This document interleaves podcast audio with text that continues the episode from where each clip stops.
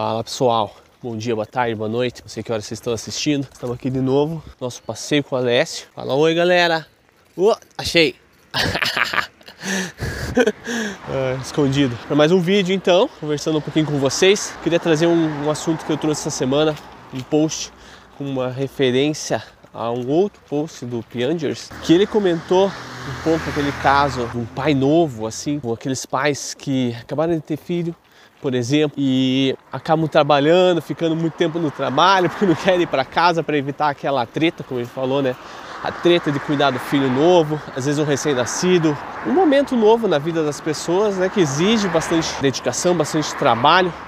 E eu comentei em cima disso, dizendo que além de ter esse momento é, de novidade, de um novo filho, a gente precisa ter essa consciência de que essa treta, né, que essa essa bucha aí que eu, que eu comentei, ela não é somente quando é uma novidade, ou quando você acabou de ter um filho é, que exige mais cuidados, um recém-nascido. Não, essa questão continua né, se reforçando pelo fato de que os filhos estão crescendo, as responsabilidades continuam sendo dos pais, independente da idade que tem a criança. Né? O filho vai crescendo e a gente precisa assumir a responsabilidade como pai. Então, se o cara às vezes né, fica se escondendo no trabalho para não ter que aguentar a bucha em casa, é, precisa ter essa consciência de que a responsabilidade ela precisa ser tomada né, como parte do, do dia a dia como parte da, dessa nova realidade de ser um pai de família, pai dentro de casa. Ah, mas o que eu quero é, complementar sobre esse vídeo, a questão de que a gente precisa tomar muito cuidado para não ficar jogando culpa ou responsabilidade para as outras pessoas. Olha o cachorro. No sentido de às vezes é muito fácil. Né? No caso aqui a gente comentou sobre os pais, né? Pai, homem, que muitas vezes se omite dessa responsabilidade. Tem muitos casos que são assim, mas não são todos. Né? A mesma coisa do lado da, das mulheres e das mães, também tem mães que se omitem da responsabilidade. Às vezes é muito fácil você ficar jogando culpa para o outro né, dos seus problemas. Então a gente precisa tomar muito cuidado, porque é muito fácil você chegar e dizer assim: ah, porque meu marido não faz isso, meu marido não faz aquilo de acordo com as suas expectativas. Mas quem disse que essas expectativas estão alinhadas? Às vezes você está sobrecarregada, mas não necessariamente porque o seu marido omisso ou irresponsável.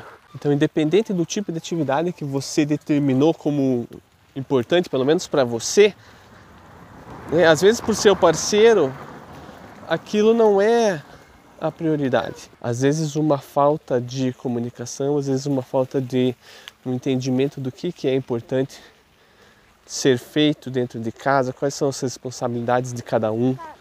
E isso é dos dois lados, é independente do tipo de atividade que vocês sentem necessidade de ter na sua casa, né? Independente da divisão das atividades que vocês é, colocarem, na rotina diária da, da família, isso não é o mais importante. Então, só para concluir o vídeo, eu queria trazer esse ponto para a gente entender que muitas vezes é, a gente gera uma grande expectativa em cima do outro.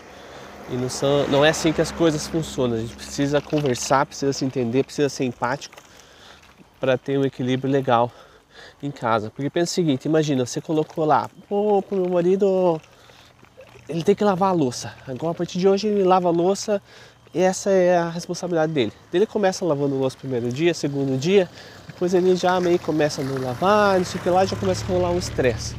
Só que se você for analisar, a questão não foi que ele não quis te ajudar, por exemplo, tá? Mas quando a gente, a gente vai criar um novo hábito na nossa vida, é uma questão de hábitos, tá? A gente precisa ter uma consistência para que isso vire parte do nosso dia.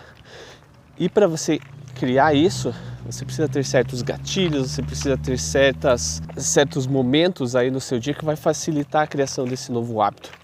Então, às vezes, ele quer te ajudar, mas está tão fora da rotina dele, do padrão dele diário, que até ele desenvolver esse hábito de fazer, é, de lavar a louça, por exemplo, vai levar um tempo Entende o que eu quero dizer? Eu não quero, não quero é, não, não, estou aqui defendendo nenhum lado, estou dando um exemplo de que muitas vezes a gente realmente joga essa responsabilidade para o outro, às vezes de atividades práticas mesmo.